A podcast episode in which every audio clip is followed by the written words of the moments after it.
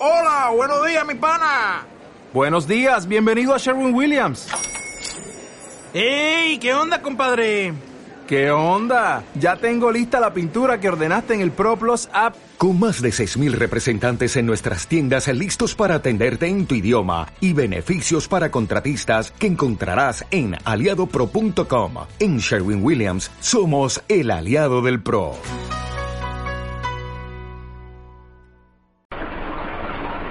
Hace todas las cosas buenas y muy buenas, pero a veces el hombre las toca, realmente eh, sufrimos las consecuencias, ¿no? No deberíamos tener este calor, este tipo de calor por lo menos, ¿no? Sino un clima templado, un clima cálido, un, un clima que en el que todos estemos bien, pero muchas veces eh, a través de la historia el hombre ha desequilibrado la naturaleza, ha hecho mal uso de la creación de Dios y eso ha, finalmente ha traído eh, desequilibrios dentro de este mundo que el Señor creó bueno y bueno en gran manera. Estamos hablando acerca del amor. ¿Cuántos de nosotros entendemos el verdadero amor? Hemos venido al Señor o venimos a la palabra de Dios y eh, venimos con un concepto acerca de lo que es el amor. Generalmente lo limitamos, en el mejor de los casos, al afecto.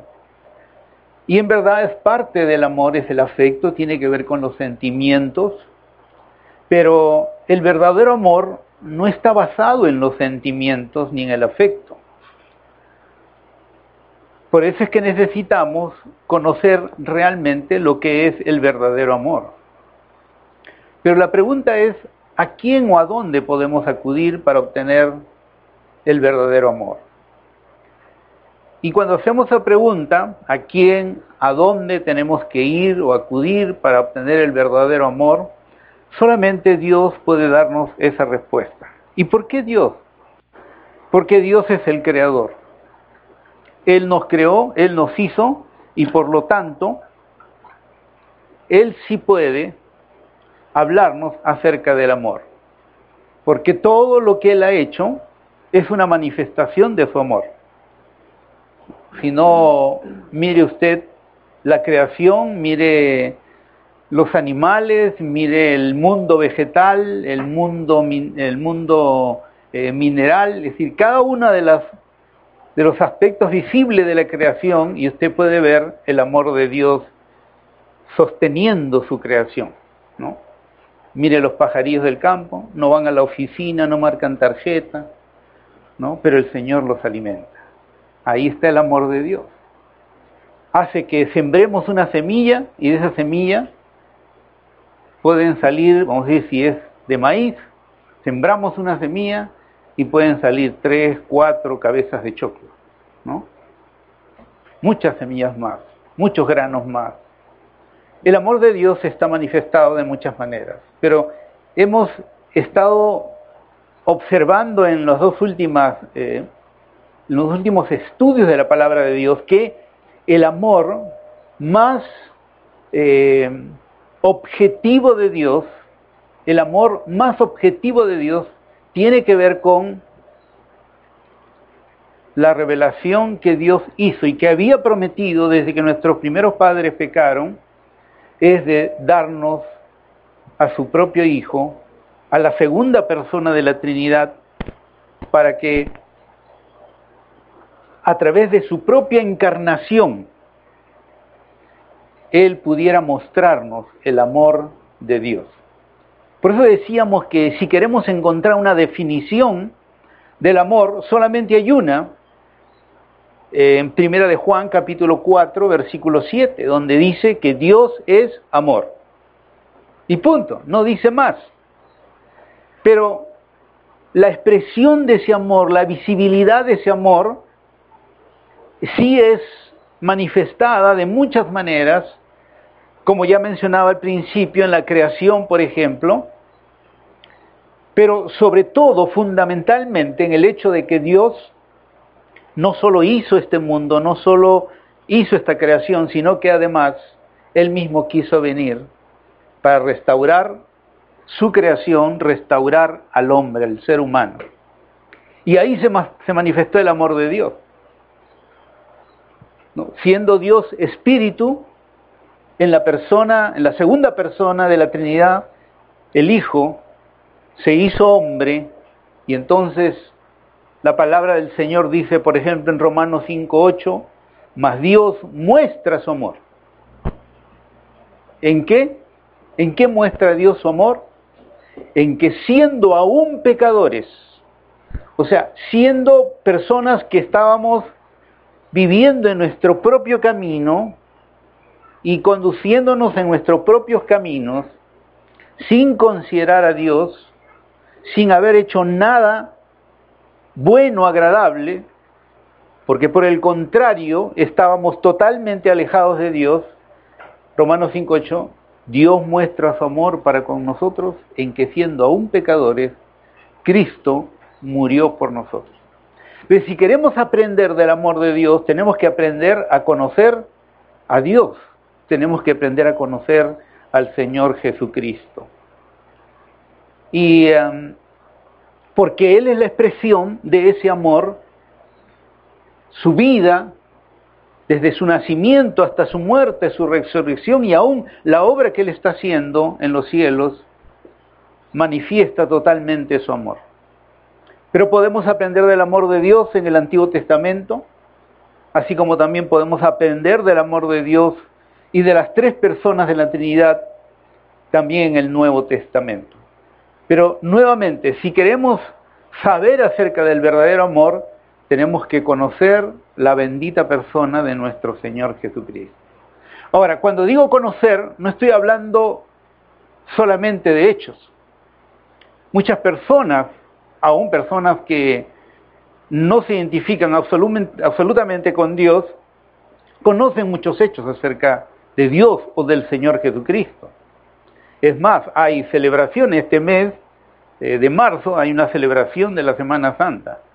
Y la gente recuerda hechos acerca del Señor Jesucristo. En Navidad la gente recuerda hechos acerca del Señor Jesucristo.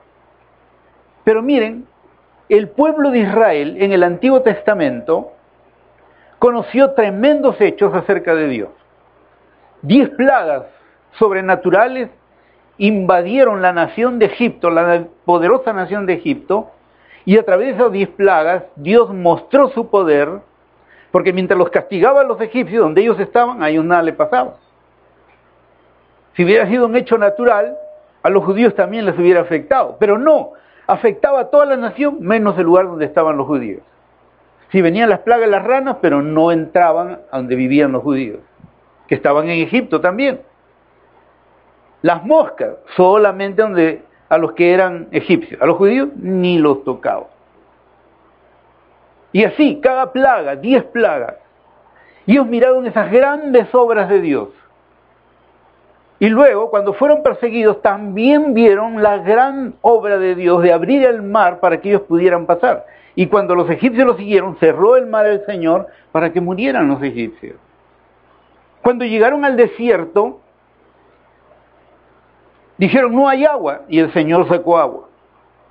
Dijeron, no tenemos que comer. Efectivamente, en el desierto no hay panaderías, no hay supermercados. Pero el Señor hizo descender maná del cielo, alimento de Dios mismo. Él fue su panadero durante 40 años. Él fue su sastre. Les dio vestido durante 40 años. Fue todo para el pueblo de Israel. Pero ¿sabe qué hicieron? Cuando Dios le dijo, ahora sí ya entren y posean mis promesas, mis bendiciones, hechas a Abraham 430 años atrás, el pueblo judío no quiso. No quiso. No tuvo fe en creer que el tiempo de Dios se había cumplido y las promesas hechas a Abraham 430 años antes Ahora Dios quería cumplirlas en su pueblo y por eso había hecho, estas obras potentosas. Y el pueblo se atemorizó ante las grandes ciudades amuralladas, ante hombres gigantes, dicen. Y dijeron, no, Dios nos ha traído, traído aquí para matarnos. Mire, ¿qué tal incredulidad? Es decir, no basta conocer los hechos. No basta conocer los hechos. Tenemos que conocer a Dios a través de una relación de amor con Él, porque Él es una persona. Solo se puede amar a alguien que es una persona. Bueno, también hablamos a los animalitos, ¿no? Pero no estamos hablando, decíamos, estamos hablando del amor de espíritu a espíritu. Y solo el hombre, que es imagen y semejanza de Dios, tiene espíritu porque Dios es espíritu. Él nos hizo con espíritu y eso nos da la capacidad de, tener una relación de amor con Dios, de persona a persona, de espíritu a espíritu. Eso nos da la capacidad de poder relacionarnos de una manera personal en una relación de amor continuamente con Dios. Ahora, esa es una parte. Eso es lo que el Señor les dijo a los discípulos en Juan, en el Evangelio de Juan, en el capítulo 15,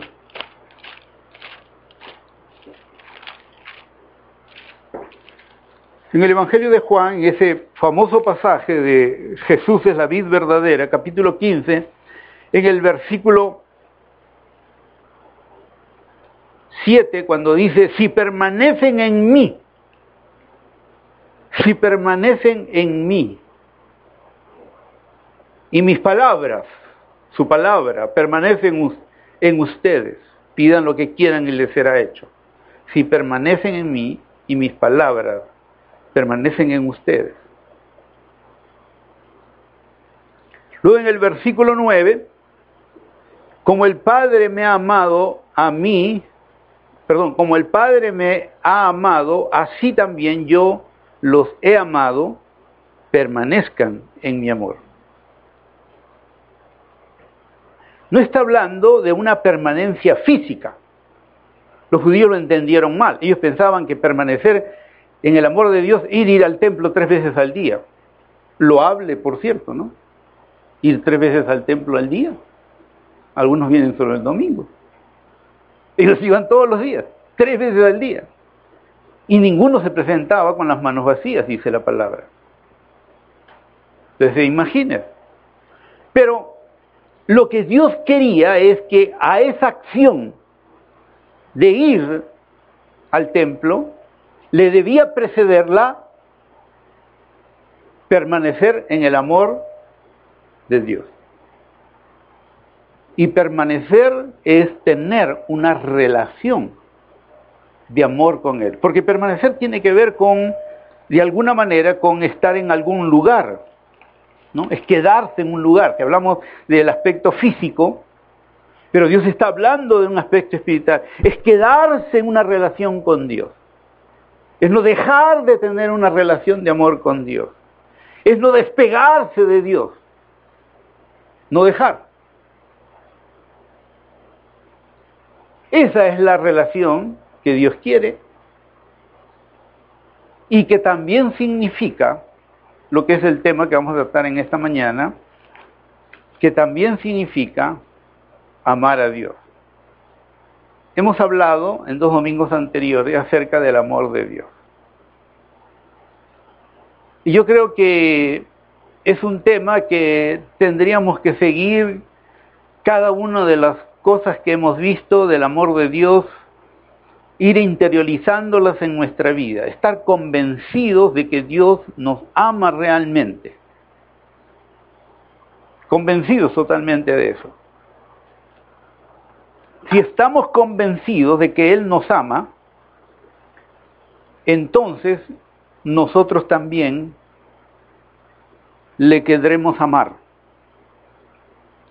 Pero la pregunta es, volviendo ya al pasaje originalmente que estamos estudiando, en Marcos capítulo 12, en los versículos 28 al 31, de ahí es donde hemos partido, sabiendo que, que debe preceder a todo lo que hagamos para Dios. Venir al templo, estudiar la Biblia, ofrendar, servir, todas esas cosas que le agradan al Señor. ¿Qué le debe preceder? El amor. Dios dice, no importa que tú hagas, cuando sacrificios, no importa que des, así sea tu propia vida, si no es tu motivación, no es el amor, porque también los héroes dieron su vida, sino. Francisco Bolognesi dio su vida por el Perú. Los terroristas en la época del terrorismo daban su vida por su causa. Entonces Dios dice, así des tu vida. Si tu motivación no es el amor, de nada vale, de nada sirve. Es como si nuestro libro de la vida, de nuestra vida, esté en blanco. Como si no haya nada escrito, ninguna cosa. Ni cuántas veces estudiamos un curso, o cuántas veces leímos la Biblia, o cuántas veces ofrendamos, o cuántas veces o de qué manera le servimos a Dios, aparece en blanco. Por eso es que estamos en este tema. Yo oré mucho al Señor, decía Señor, ¿qué es lo primero? Y el pasaje dice, en, en Marcos perdón, 12, 28, cuando uno de los escribas se acercó, lo oyó discutir, reconociendo que Jesús le había contestado bien, le preguntó el fariseo, el perdón, el escriba, ¿cuál mandamiento es el más importante de todos? El escriba era alguien que, como el nombre dice, escribía. Pero ¿sabe qué escribía? La Biblia. Eran los que escribían. Enseñaban la Biblia. La escribían continuamente, sacaban copias. No había imprenta, recuerden, en el, al principio. Ellos copiaban las escrituras. Y no crean que cualquiera podía copiarla, tenía requisitos para eso. Y no podía haber ningún borrón. Si se equivocaba una letra no podía borrarla, tenía que volver a hacer el pergamino completo. No se aceptaba errores. Una cosa difícil ser, porque a veces usted está haciendo y su mente se va. A veces yo estoy escribiendo y cuando vuelvo a leer, yo mismo no entiendo lo que he escrito, o sea, me salté una palabra, una frase. ¿Qué, pasó aquí? ¿No? A veces puede pasar eso. Pero él le preguntó, ¿cuál es ¿Cuál, mm, Marcos 12, 28 estamos, Marcos 12, 28, cuál es, cuál mandamiento es el más importante? Cuando él hizo esa pregunta, le estaba haciendo una pregunta sobre todo el Antiguo Testamento. Es decir, de todo lo que ha escrito en el Antiguo Testamento, el Pentateuco, Josué, jueces, reyes, primera, segunda de reyes, todos los profetas, hasta Malaquías, la pregunta es cuál es el mandamiento más importante. ¿Me entienden? La dimensión de la pregunta. Le estaba diciendo, resúmenos, danos un resumen de cuál es el mandamiento más importante. Y Jesús le respondió, verso 29, el más importante es, escuche Israel, el Señor nuestro Dios, el Señor uno es. O sea, primero le dijo, Dios, Dios, Dios, Dios, Dios, Dios es primero. O sea, está implícito que Israelita sabía, porque conocía bien el Antiguo Testamento, que Dios le estaba diciendo que lo amara a él. Porque no le podía pedir eso si él no conocía a Dios. Versículo 30, amarás al Señor tu Dios con todo tu corazón, con toda tu alma, con toda tu mente, con toda tu fuerza. El segundo, amarás a tu prójimo como a ti mismo. No hay otro mandamiento mayor que esto. Y el escriba dijo, era un conocedor de la Biblia, muy bien maestro, con verdad has dicho, con verdad has dicho. Y repitió lo que Jesús le dijo, porque estaba eso en la, en la Biblia. Entonces, el tema en esta mañana es cómo amar a Dios. ¿Cómo amar a Dios? Tú y yo tenemos conceptos de cómo debemos amar a Dios. antes de venir a la palabra, ya tenemos conceptos que nos han puesto en la mente de cómo debemos amar a Dios. Nos, hemos, nos han creado o hemos creado pensamientos en relación a cómo amar a Dios. Nosotros hemos creado pensamientos. Pero ¿qué dice el Señor? Mis pensamientos no son sus pensamientos. Y mis caminos no son sus caminos. Nuestro camino habla de nuestro andar, de nuestro comportamiento. Nosotros hemos fijado formas mentales de cómo vivir, de qué manera vivir, y de esa manera vivimos. Pero no son los caminos de Dios. Y nosotros hemos pensado diversas formas, diversas maneras de lo que es amar a Dios. Pero Dios dice, mis, mis pensamientos no son sus pensamientos. Entonces, lo primero que tenemos que entender es que tenemos que despojarnos de nuestra manera en la que hemos pensado que o cómo podemos amar a Dios. Eso es lo primero. Tanto en nuestra manera de pensar como en nuestra manera de vivir la vida. Para entender cómo debemos amar a Dios. Porque aquí Jesús dice que el primer mandamiento es amarás al Señor tu Dios con todo tu corazón. Y luego parte de la respuesta, cómo amar a Dios, está aquí mismo, ¿verdad? Dice, amarás al Señor, verso 29, con todo, y la palabra todo, subrayela ahí en su Biblia, téngala bien marcadita, amarás al Señor tu Dios con todo tu corazón, es decir, con la esencia de tu vida.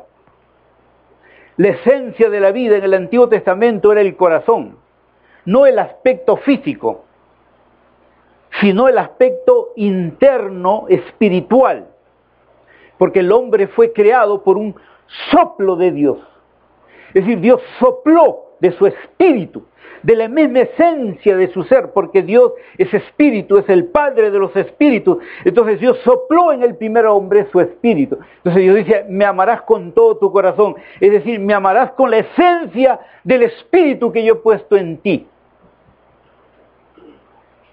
Porque ahí estaba la vida. Cuando el primero el Señor hizo al hombre, agarró la tierra, dice el polvo de la tierra, e hizo al hombre, físicamente. Pero el hacerlo físico, aunque estaba completo con todos sus órganos,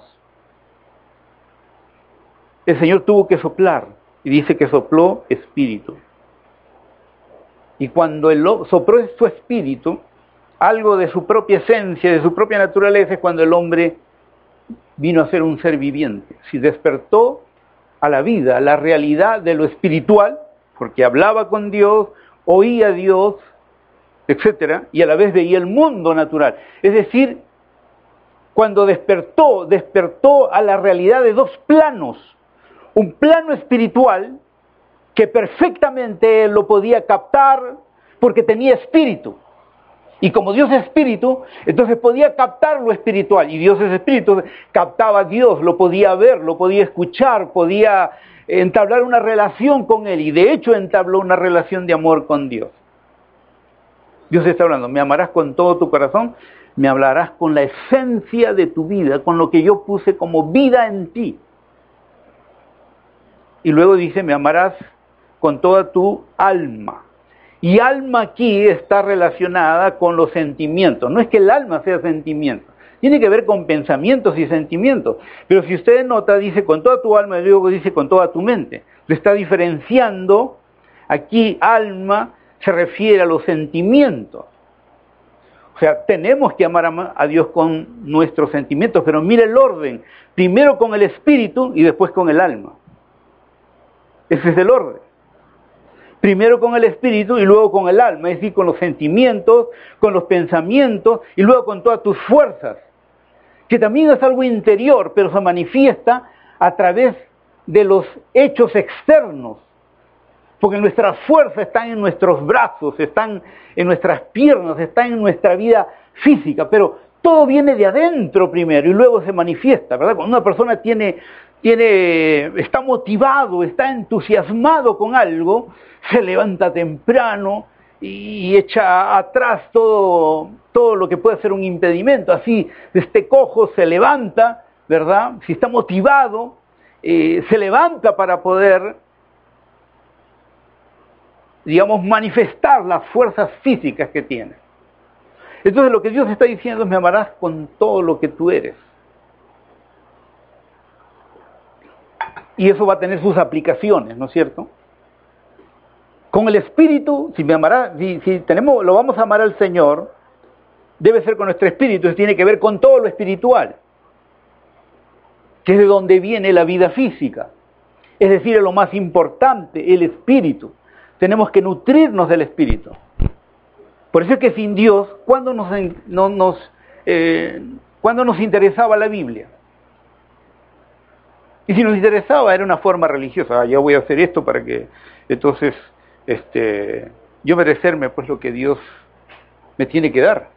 Teníamos una actitud totalmente, aún en, leer la Biblia, si es, que, si es que ese fuera el caso, como hay en algunas religiones, era sinónimo de orgullo, de autosuficiencia.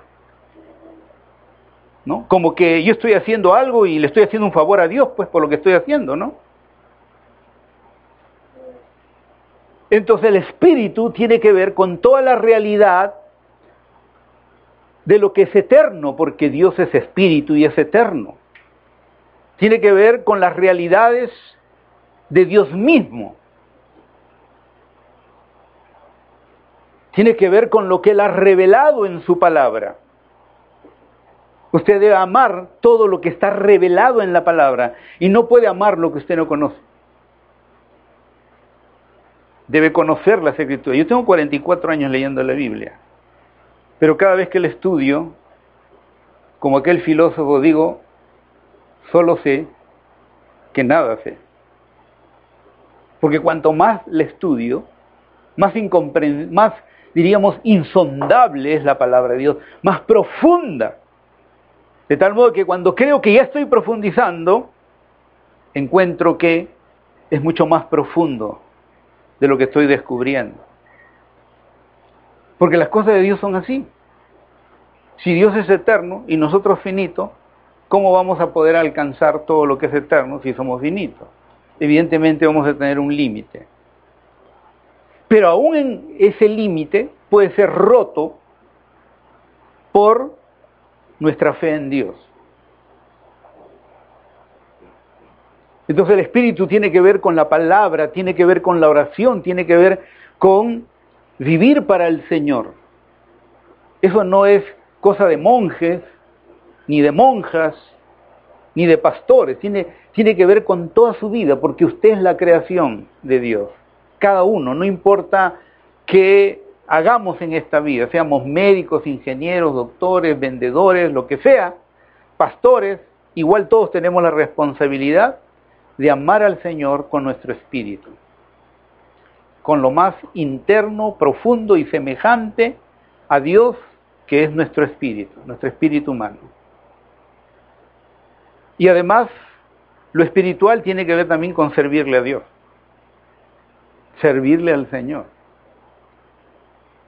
Y entonces ahí hay un lindo pasaje en Colosenses donde dice, y todo lo que hagáis, vender, comprar, cualquier trabajo que usted haga, y todo lo que hacéis, hacerlo como para vuestro jefe humano. No, no dice eso. Y todo lo que hacéis, hacerlo de corazón como para el Señor y no como para los hombres.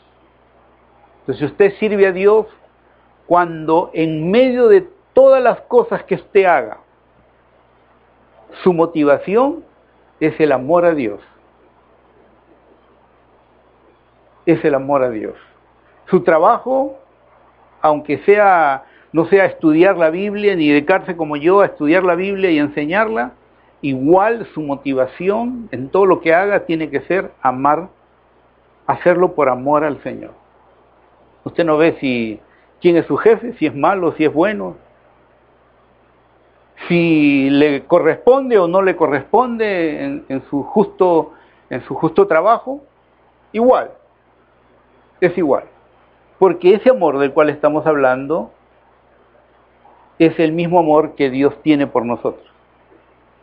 Dios nos dijo, te portas mal, entonces ya no te amo, pues te desecho, te voto al tacho, corto tu descendencia. No, Dios nos sigue amando. Le desobedecemos una y otra vez, como Israel, a veces toda la vida estamos desobedeciendo, desobedeciendo, desobedeciendo, y el Señor sigue esperando, sigue amándonos y esperando un cambio en nuestra vida. Entonces, ¿cómo amamos a Dios? Aquí está una forma, una manera. Con el espíritu, con el alma y con nuestro cuerpo. Dando de nuestras fuerzas también al Señor. No solamente trabajando para lo que perece, porque todo va a, perecer, va a perecer en esta vida y va a ser cambiado. Nuevo cielo, nueva tierra, nueva casa la Nueva Jerusalén. Ahí está nuestra casa verdadera y eterna. Todo es nuevo. Si usted no se preocupe, hermano, si lea ahí Apocalipsis 21, ¿cómo va a ser nuestra casa? Dice que las, las calles son de oro. Las puertas, cuando usted abre su puerta, toda la puerta son piedras preciosas, rubíes, diamantes, esmeraldas. Así va a ser su casa. Poca cosa nos va a dar el Señor, ¿verdad? Así que dice, por eso es que usted tiene y yo tenemos que amar al Señor con todo nuestra, nuestra espíritu, con toda nuestra alma y con toda nuestra vida física. También trabajar de tal manera que nuestro trabajo sea pensando en las cosas de Dios, en el reino de Dios. Ahora, este es un cómo. Pero hay otros cómo. ¿Cómo amar a Dios? Y hay uno que nosotros probablemente no nos gusta, pero es de suma importancia. Está en el Evangelio según San Juan, en el capítulo 14, vamos a leer algunos versículos que nos dicen cómo debemos amar a Dios. Evangelio de Juan, capítulo 14, el primer versículo que voy a leer es el versículo 15.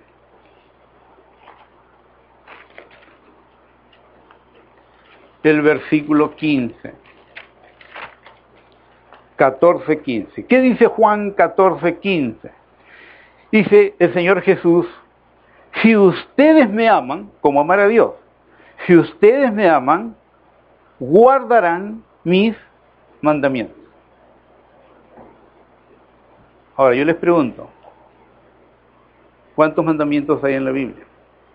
¿Dónde empiezan los mandamientos y dónde terminan? ¿Puedes guardar lo que no conoces? ¿Puedes ir como abogado cuando tú no sabes nada de leyes y defender a alguien ante un juicio? No puedes. Amarás al Señor con tu espíritu tiene que ver con conocer la palabra de Dios. Y guardar tiene que ver con una palabra que significa obediencia obediencia. Si me aman, dice el Señor, guardarán, obedecerán mis mandamientos. Y hemos dicho dónde empiezan los mandamientos. Podríamos decir la palabra, podríamos resumirlo como la palabra, aunque Dios se revela de dos maneras en forma general. Una es a través de mandamientos, que tiene que ver con mandatos, mandatos en la Biblia, y la otra manera es a través de exhortaciones. Es decir, que Dios eh, también nos habla a través de ejemplos, ¿no? a través de motivarnos, animarnos. Dios nos habla de esa manera.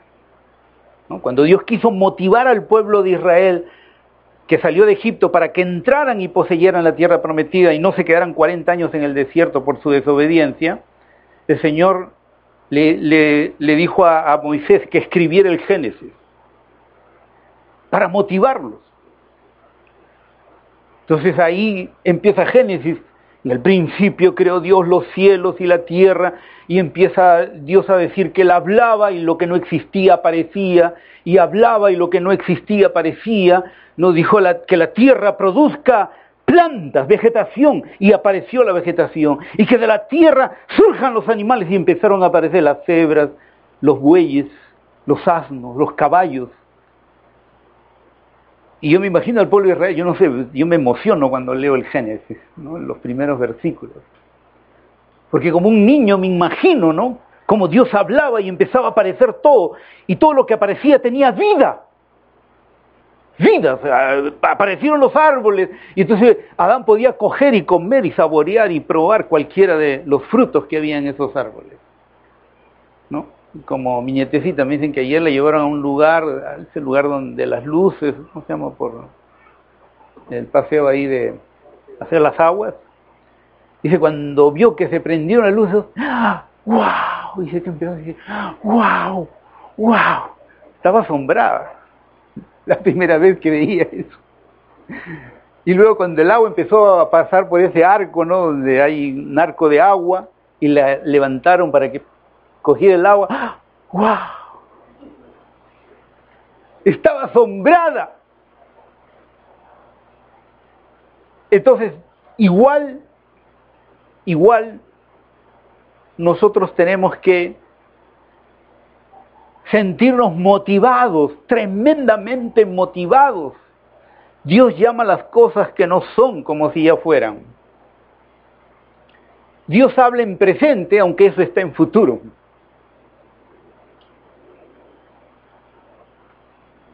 Entonces Dios nos habla a través de la motivación nos muestra algo para motivarnos, para animarnos, para alentarnos. Nos pone ejemplo, el ejemplo de Enoch, el ejemplo de Noé, el ejemplo de Abraham, de Moisés. Señor, no voy a ningún lugar si no me muestras tu gloria. Imagínese, decirle a Dios, yo no me muevo, no hago nada, no soy pastor ni enseño la Biblia, nada, si no me muestras primero tu gloria. No hago nada, Señor. ¿Qué tal atrevimiento? Pero él se atrevió a decirle eso porque sabía que Dios quería mostrarle su presencia.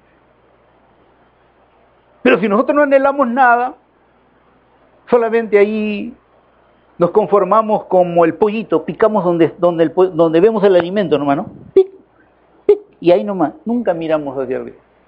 Estamos como el pollito. Dios nos habla a través de la vida de los personajes de la Biblia, nos motiva, nos anima, nos, nos hace ver, si él era así y no tenía Biblia, ni pastor, ni nada, mira, tú puedes ser más todavía. Pero también nos habla por mandamientos, órdenes. Y aquí en Juan 14, 15 dice, si ustedes me aman, guardarán, obedecerán mis mandamientos. Pero para obedecerlo tenemos que conocerlo. Primero hay que conocerlo. Pero no conocer conocerlos como hechos solamente, sino conocerlos por una experiencia de relación de amor con Dios. Y la Biblia enseña claramente que a Dios se le conoce no solo cuando, no solo cuando se conoce los hechos. Se conoce a Dios cuando usted obedece.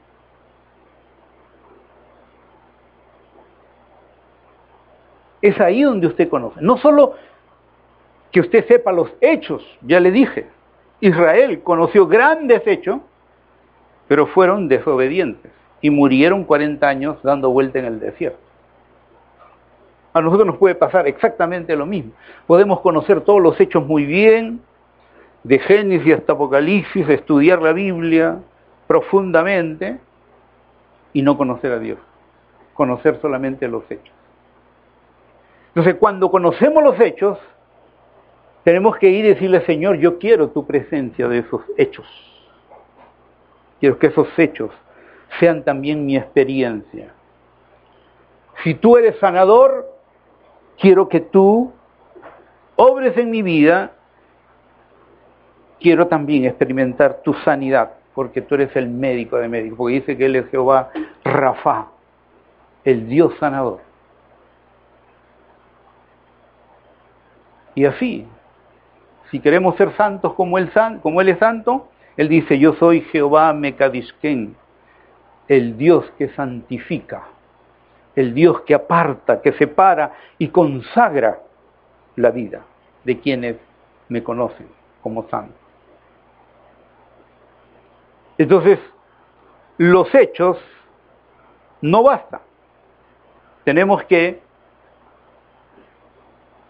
tener una relación de amor con el Señor. Y la relación de amor se manifiesta si lo conocemos, si le obedecemos. Miren el verso 21. Juan 14, 21. El que tiene mis mandamientos, y acá habla de tener, yo tengo sus mandamientos. Acá están. ¿No? El que tiene mis mandamientos y otra vez los guarda, los obedece, este, dice el Señor, es el que me ama. No basta conocer los mandamientos, tenemos que obedecer, porque el que obedece es el que me ama. Y luego el Señor va a mostrar una recompensa en su gracia para el que tiene sus mandamientos y los obedece. Dice, es el que me ama, pero la recompensa es, el que me ama será amado por mi Padre y yo lo amaré, Cristo nos amará, y luego dice, y me manifestaré a Él. La recompensa de la obediencia. Por eso les decía, cuando hay obediencia, hay verdaderamente un conocimiento de Dios por experiencia. Dice, y me manifestaré a Él. El Señor está aquí en esta mañana. La Biblia dice, el Señor Jesús dijo, donde están dos, dos, aquí no estamos dos, estamos más de dos. Mateo 18, donde están dos reunidos en mi nombre, yo estoy en medio de ellos. Y Él es todopoderoso.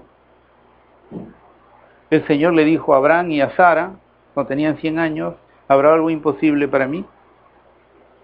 La promesa era un hijo.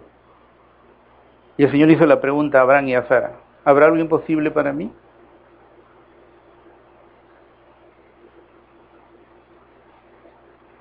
¿Qué es lo que Dios quería? Manifestarse en Abraham. ¿Abraham creía? Sí, ya había creído. Ya había creído en Dios. Ya conocía los hechos de Dios.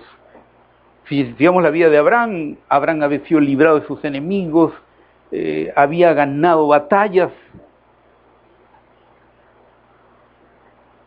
Pero ahora, él, Dios quería manifestarse en darle un hijo a los 100 años a Abraham y a Sara, teniendo 90 años y habiendo sido toda su vida estéril.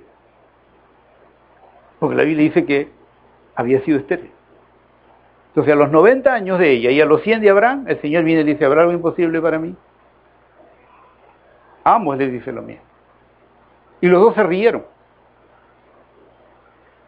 No sé si de gozo es una de las preguntas para Abraham y para Sara. ¿Se rieron de gozo o porque no creían?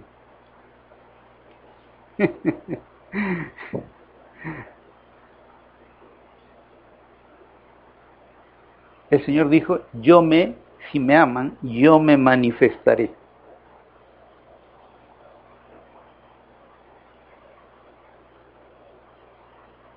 Si queremos ver que Dios se manifieste en nuestra vida, tenemos que amarlo con todo nuestro espíritu, alma y cuerpo. Tenemos que conocer su palabra y obedecer su palabra. No vivir bajo nuestros propios pensamientos, ni bajo nuestro propio estilo de vida. Eso tiene que ver con cómo usa usted su tiempo. Usted organiza su tiempo de acuerdo a como Dios dice que use su tiempo en su palabra. La Biblia dice, y eso lo dice el sabio Salomón en Eclesiastes, todo tiene su tiempo. Si usted dice, no tengo tiempo para lo que Dios le pide que haga, entonces usted le está diciendo a Dios, eres mentiroso. Porque Dios dice, todo tiene su tiempo. Si dice, no tengo tiempo, entonces tú eres mentiroso. Porque yo no tengo tiempo. Tú dices que todo tiene su tiempo, pero yo no tengo tiempo. Entonces, ¿quién dice la verdad? ¿Yo o él? Tiene que ser yo. Porque Dios no miente. Entonces no podemos vivir bajo nuestros propios patrones de pensamiento ni estilo de vida. Tenemos que meternos a a lo que Dios dice en su palabra.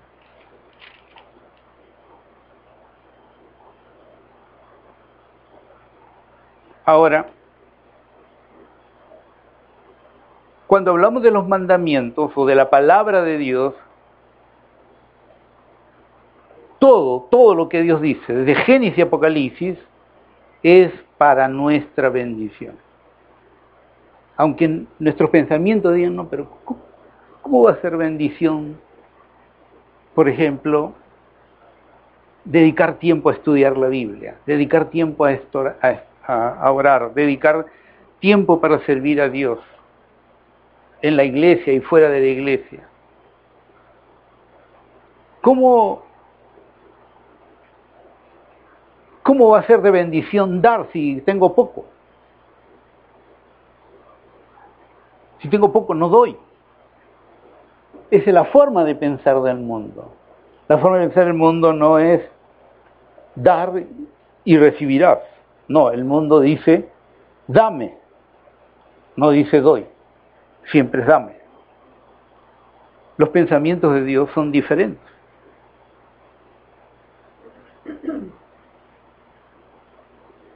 sus mandamientos, su palabra siempre es para nuestra bendición. Leamos un pasaje, primero del Antiguo Testamento, en Deuteronomio capítulo 10, y escojo Deuteronomio porque Deuteronomio es la segunda generación, la generación que iba a entrar ya a la tierra prometida, porque la primera se quedó 40 años en el desierto y murieron allí, Deuteronomio capítulo 10, versículos 12 y 13.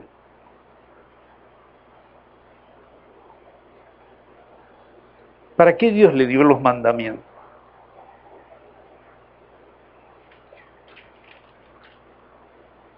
Deuteronomio 10, versículos 12 y 13 dice, y ahora Israel, ¿qué requiere de ti el Señor tu Dios? ¿Qué requiere? Es una pregunta. Dios se dirige al pueblo de Israel, ¿qué requiere de ti el Señor tu Dios?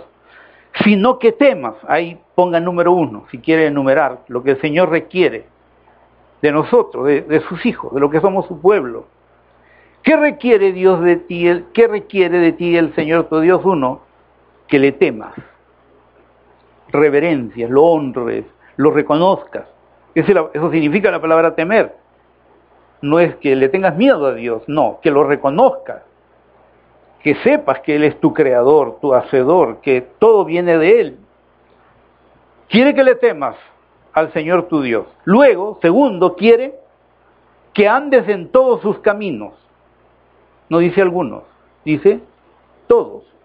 Y si Dios pide todos, es porque podemos vivir o andar en sus, todos sus caminos. Y en tercer lugar, que lo ames.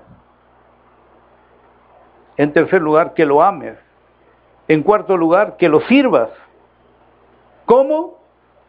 Con todo tu corazón o sea, con tu espíritu y con tu alma, ¿no? Con todo tu corazón y con toda tu alma. Y verso 13, que guardes, guarde los mandamientos del Señor, sus estatutos que yo te ordeno hoy. ¿Para qué? ¿Para qué quiere Dios todo eso? Que le temas, que, lo que ande en sus caminos, que lo ames, que lo sirvas con todo tu corazón y toda tu alma, y además para que guardes todos los mandamientos del Señor y sus estatutos. ¿Para qué? ¿Para qué quiere? Dice. ¿Para yo sentirme bien? Dice el Señor. No, ¿para qué? Para tu bien. Para tu bien.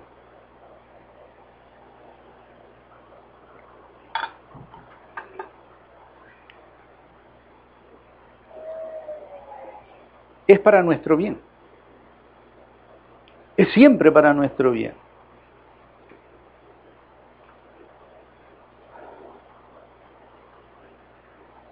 Siempre va a ser para nuestro bien.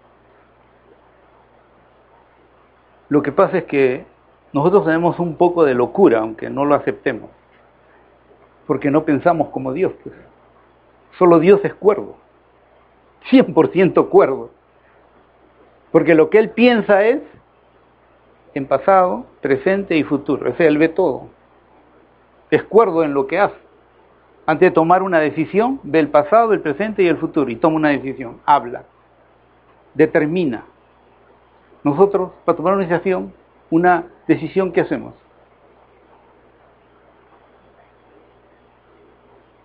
No sabemos el futuro, ni qué nos va a pasar hoy día.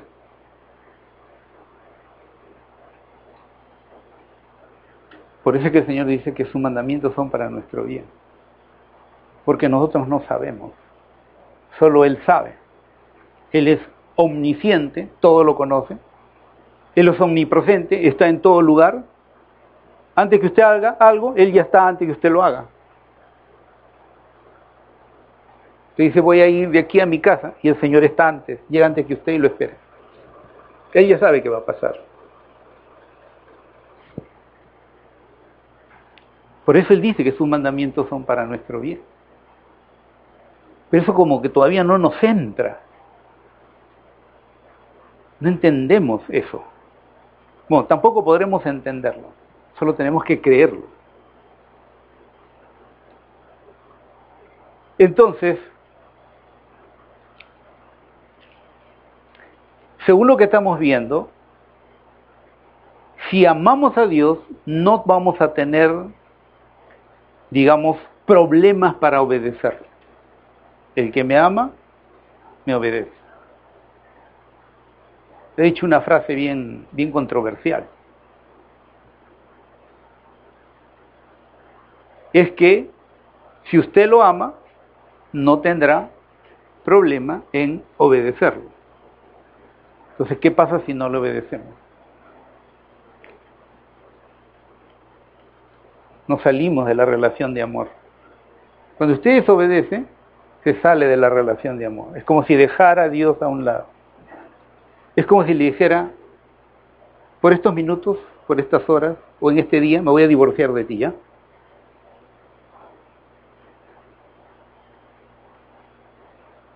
Si le amamos, no deberíamos tener problemas en obedecerle.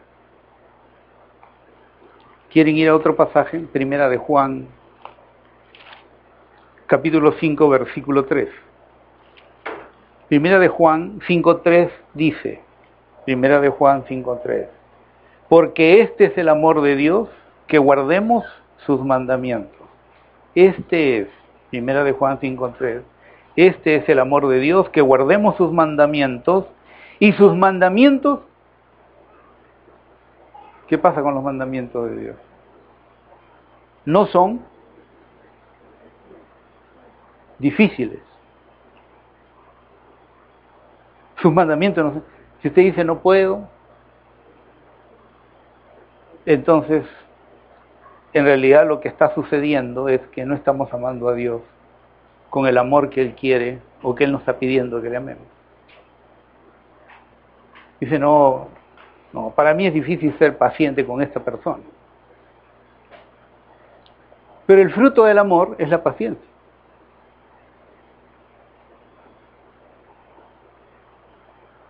Este es el amor de Dios, que guardemos sus mandamientos, decir, que obedezcamos sus mandamientos, pero luego dijo, sus mandamientos no son difíciles. Entonces, si es difícil para mí, mi problema es que no estoy amando a Dios como Él dice que lo debo amar. No se autojustifique, ni se autocompadezca, pobrecito de mí. Yo soy nuevo en la fe, todavía no puedo amar a Dios así. No,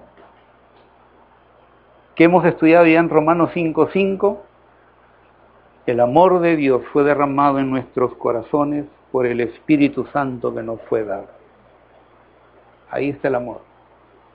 Usted lo abraza, lo recibe y usted puede amar con el amor de Dios y no ser sus mandamientos difíciles. Si usted empieza a amar con su amor, su amor humano, entonces usted los mandamientos de Dios van a ser difíciles. Es más, todo lo va a hacer yo diría está renegando. tengo que ir al culto con tanto calor.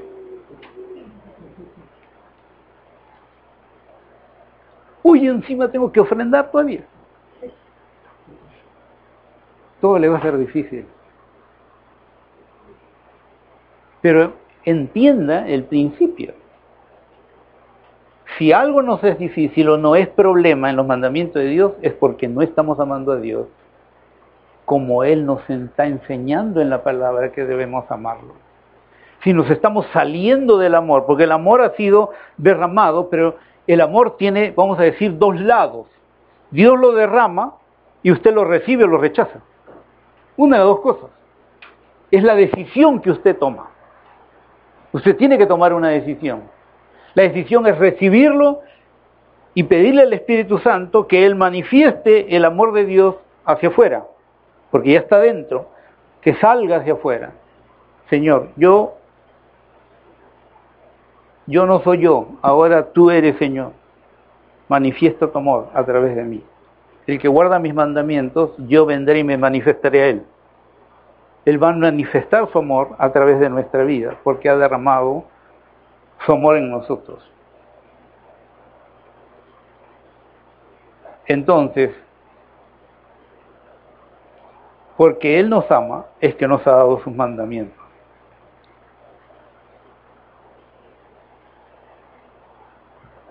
¿Cuántos creen lo que dice Efesios 6?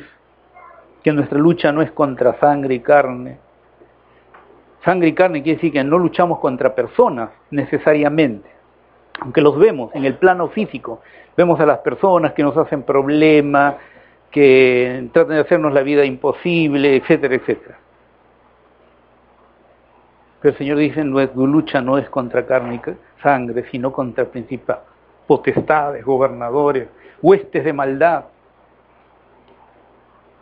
Entonces, ¿qué me hace pensar eso? Y luego dice, vístanse toda la armadura de Dios, pónganse el casco, la coraza, el escudo, el cinturón, el cinto de la verdad.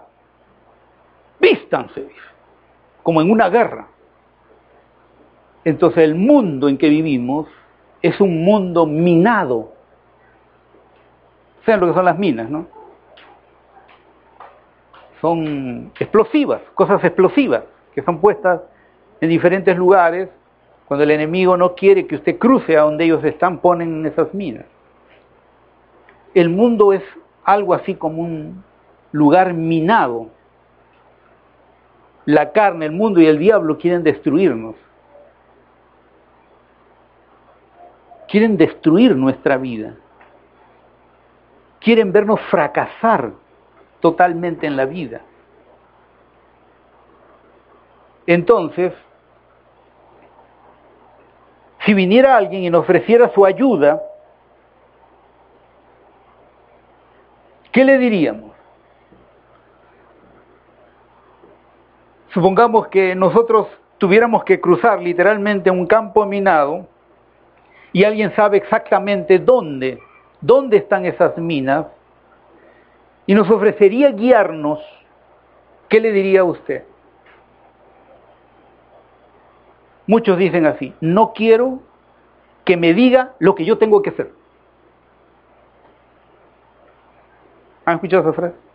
No quiero que me diga lo que yo tengo que hacer.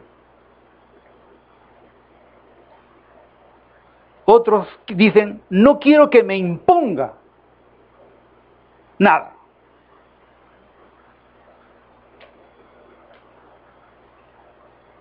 Si literalmente yo estuviera en un campo minado, jamás respondería así, porque sé que de la ayuda de esa persona dependerá mi propia vida. ¿Sí o no? Ahora, entonces, ¿qué va a pasar si yo no quiero, no quiero aceptar, no quiero amar al Señor y aceptar sus mandamientos? Él es el único que conoce el pasado, el presente y el futuro. Es omnisciente. Él es omnipresente. Él está en todo lugar antes que yo llegue. Antes que yo haga algo. Ya está ahí. Él es omnipotente. Todo lo puede. Nada es difícil para Él. Y todo eso está expresado en sus mandamientos. ¿Entiende? Si yo le obedezco, lo tengo a Él como el omnisciente, como el omnipresente y el omnipotente. Si yo le obedezco, eso va a rodear mi vida. Me va a dar seguridad, me va a dar confianza, me va a proteger. Eso hace los mandamientos en nuestra vida. Dios ha dado sus mandamientos bajo su omnisciencia, bajo su omnipresencia y bajo su poder total de todas las cosas. Si obedecemos sus mandamientos, tenemos toda la omnisciencia, la omnipresencia y la omnipotencia de Dios a nuestro lado. Si lo obedecemos. Si no lo obedecemos, seremos como ciegos en un campo minado. Vamos caminando y por ahí nos va a volar una pierna. Nos arrastramos. Y ahora cojo. Otra mina, ya sin pierna. La otra pierna, ya sin dos piernas. Seguimos sin obedecer los mandamientos de Dios. Igual se empieza a destruir toda nuestra vida. Ese es lo, importante y el propósito de Dios en sus mandamientos. Lo que el Señor quiere es entonces cuidarnos, quiere protegernos, quiere que nuestra vida realmente pueda ser vivida en los planes de bien que Él tiene para nosotros. Los mandamientos nunca son para restringirnos. El pensamiento humano te dice, Dios te está restringiendo, te está quitando tu libertad. Pero no es así. Nos está protegiendo, nos está guardando, nos está preservando la vida. El Señor nos ha dado su palabra para que nos vaya bien. Deuteronomio 6:20 al 25 dice para que nos vayan bien todos los días de nuestra vida, para que nos conserve la vida. Para eso nos ha dado sus mandamientos.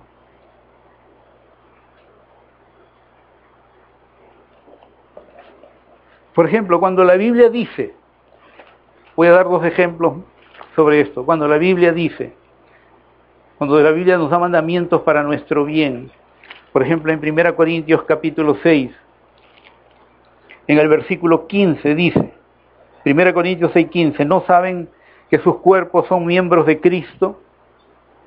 ¿Tomaré acaso los miembros de Cristo y los haré miembros de una ramera? De ningún modo no saben que el que se une a una ramera es un cuerpo con ella, porque dice, los dos vendrán a ser una sola carne.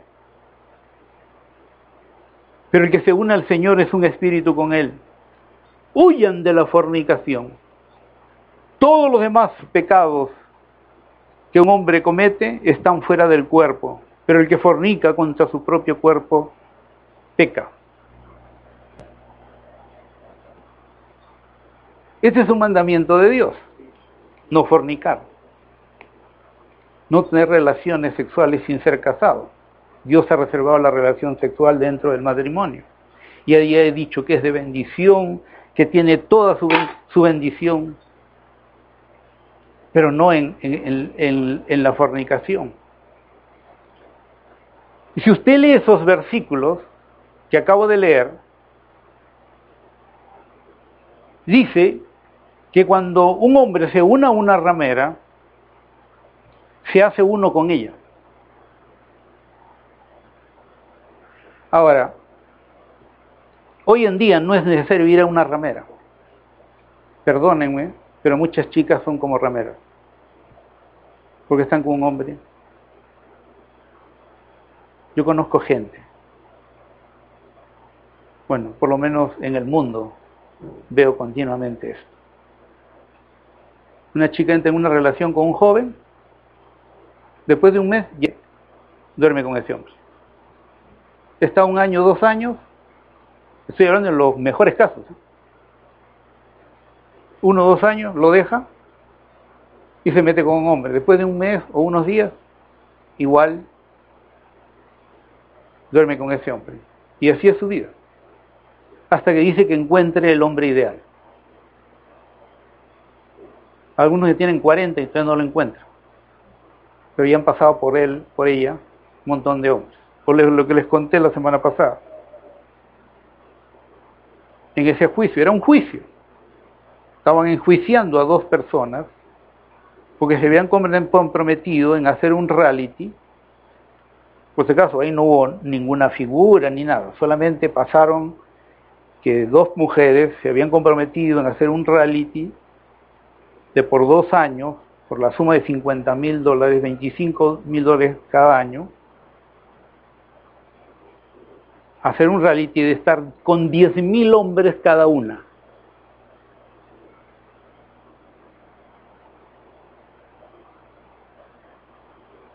Pero hoy en día la vida de, de los jóvenes es así. Pues decía, un enamoramiento viene con una relación sexual.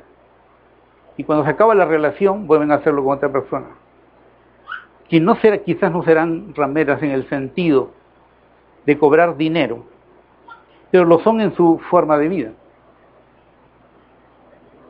Y la Biblia dice aquí que el que se une con una mujer así, que tiene más de un hombre, es como una ramera y vendrán a ser con ella una sola carne.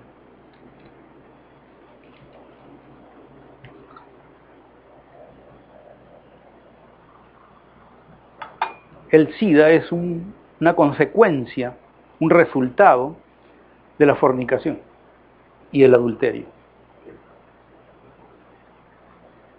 Los que son médicos saben eso, no existía antes esa enfermedad. Y cuando se estudia es básicamente por relaciones sexuales. ¿Qué pasa cuando la Biblia nos habla de la relación entre un hombre y una mujer y Dios nos dice, vamos a suponer en palabras, digamos, como la que nosotros quizás usaríamos, el Señor dijera, déjame decirte dónde hay una bella y hermosa expresión de amor. Te puede dar un cónyuge. Tu relación con esa persona hará aflorar lo mejor que hay en ti te daré la oportunidad de experimentar alguna de las expresiones más profundas y significativas del amor humano. Esa persona despertará en ti muchas cosas maravillosas, afirmará algunas cosas y estará a tu lado para alentarte cuando desfallezcas.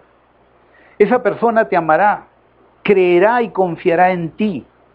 Y de esa relación, el Señor dice, te daré hijos, y esos hijos se sentarán en tus rodillas y te dirán, papito, te quiero mucho.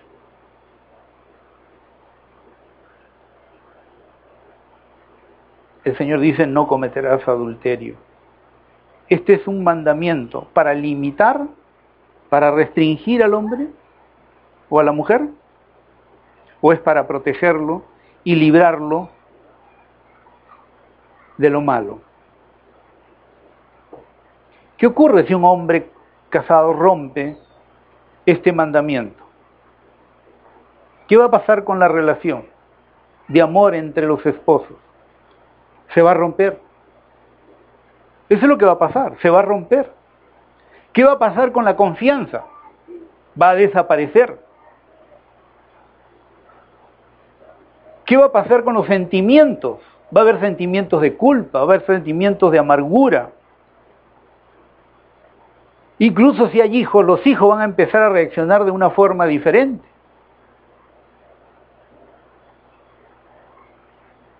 Los resultados serán catastróficos. Eso es lo que el Señor quiere evitar con sus mandamientos. Es lo que Dios quiere evitar a través de su palabra. Si me aman, guarden, obedezcan mis mandamientos. Otra vez, ¿es una limitación? ¿Está queriendo Dios limitarnos? No. La obediencia siempre será una expresión de mi amor al Señor. Como Dios es amor, Él siempre va a querer lo mejor para nosotros. Él lo sabe todo, es omnipotente, tiene todo poder, lo sabe todo, es omnisciente, Él está en todo lugar, su presencia está en todo lugar, entonces podemos estar protegidos si obedecemos sus mandamientos.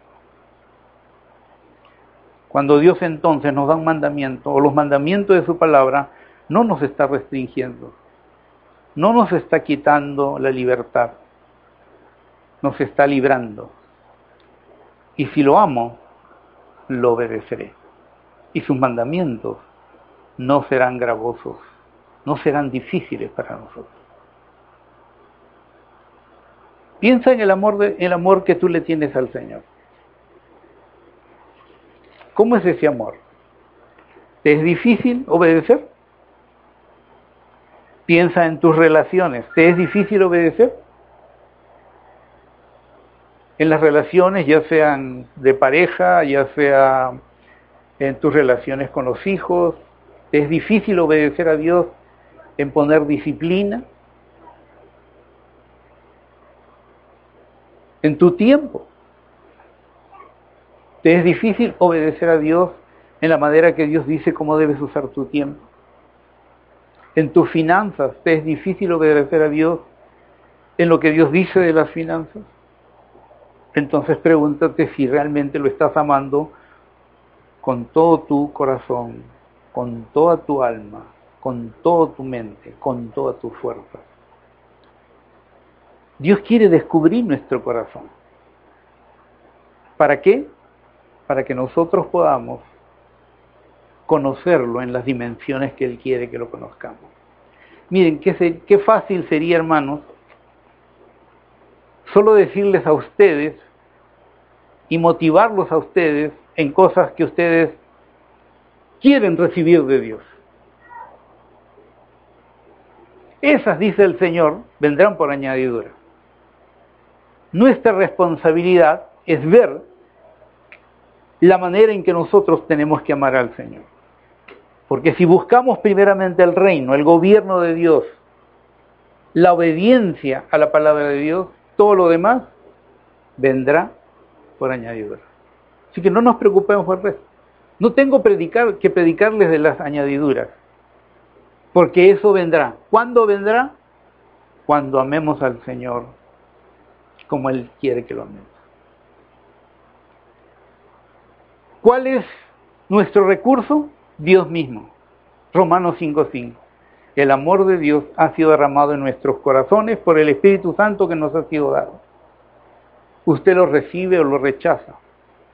Usted lo anhela, lo desea y lo retiene y pide que el Señor lo manifieste, porque Él dice que se manifestará si lo queremos amar realmente como Él, nos pide que lo amemos. Entonces, ¿cuál será el resultado? usted y yo podremos conocer a Dios por medio de nuestra obediencia. Él se manifestará por medio de la obediencia.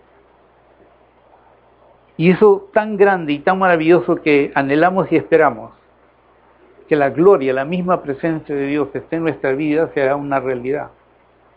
Pero no solo será para nosotros, también será para un mundo que no conoce a Dios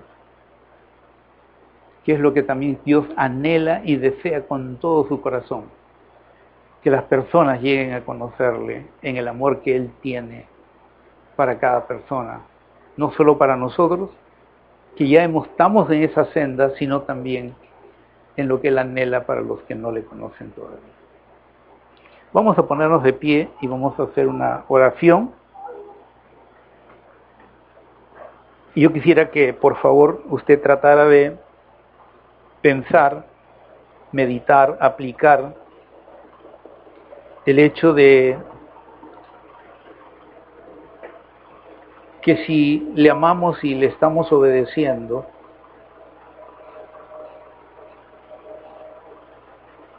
si le estamos obedeciendo es porque le amamos. Ahora, no estoy diciendo que usted tiene que, o significa que usted siempre está obedeciendo lo que significa es que tenemos que tener la actitud del corazón de obedecer, la actitud del corazón de conocer al Señor y de querer obedecerlo con todo nuestro corazón, que esté el anhelo, el deseo profundo en nuestro ser.